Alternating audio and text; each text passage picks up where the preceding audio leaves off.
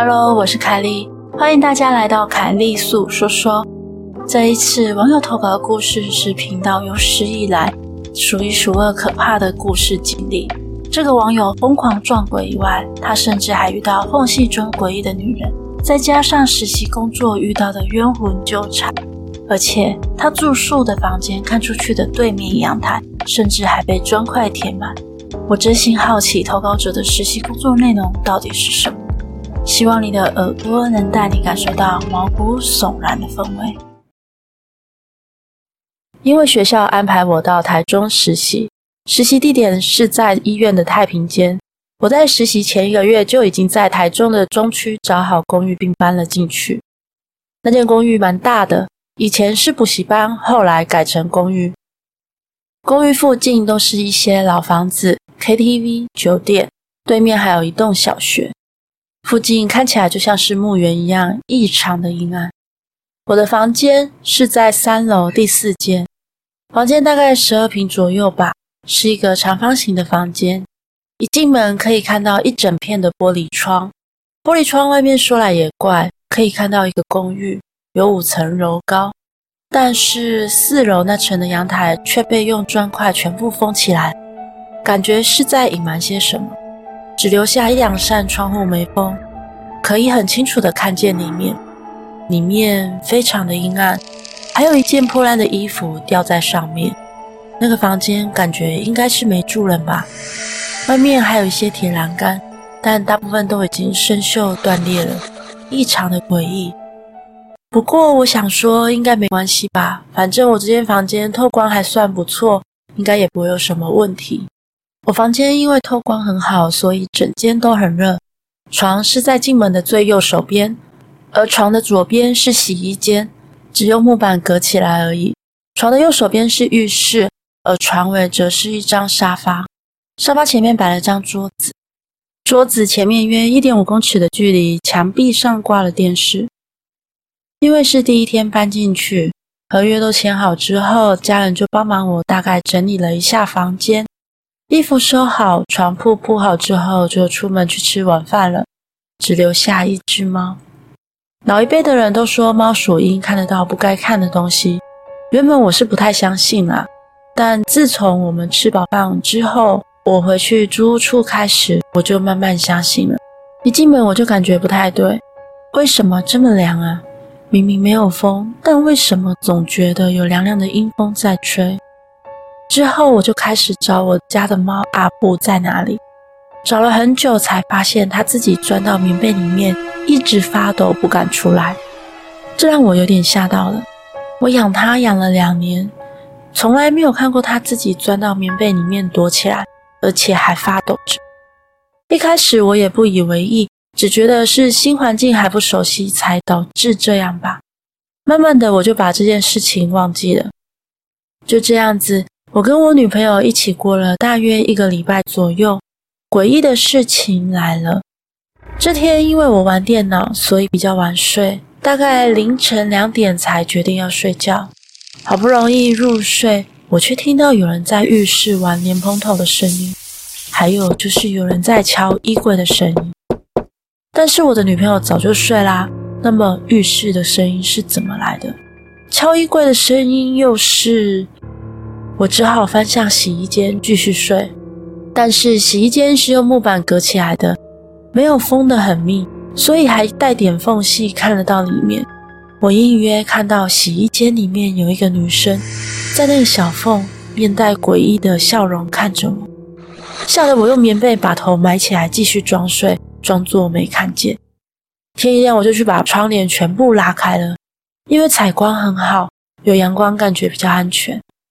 但那次之后，只要我一回到租屋处，我的头就开始痛。三天吃了五颗普拿疼还是没有用，就连我女朋友是麻瓜都开始感觉到身体的不舒适感。我马上意识到这间房间可能不太干净，我只好先拿手机拍整个房间，再把窗户四周拍起来，准备等休假拿去给庙里给济公师傅看，看看是否有什么问题。在我拍好照片、打开相簿要整理的时候，发现我窗户对面那栋公寓的四楼那间很阴暗的房间，窗口好像隐隐约约站着两个人，有点透明的感觉。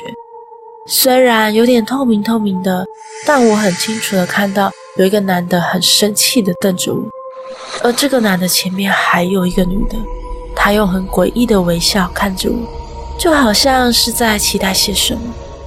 哦，我心里想说，傻小啊，我刚刚看过去的时候没东西啊。我二话不说，衣服随便拿一拿就回苗栗去了。到了礼拜六晚上，我去找了技工师傅，报了地址跟拿照片给师傅看后，他喝了一口酒，什么话都没有说，直接开了三道符给我，叫我门口跟窗口贴上，剩下一张叫我一定要带在身上。就这样，我又回来台中了。这个时候，我女朋友因为开学回学校宿舍了。租处又剩下我一个人，以为没事的我又开始通宵，晚上玩电脑，白天去实习。就这样，大概过了两个月左右，因为玩电脑玩得太嗨了，我整夜没睡，直接去实习，也忘记把护身符带上。而那天刚好有一位大约七十岁的阿伯要司法相验，我被安排去协助警察以及法医。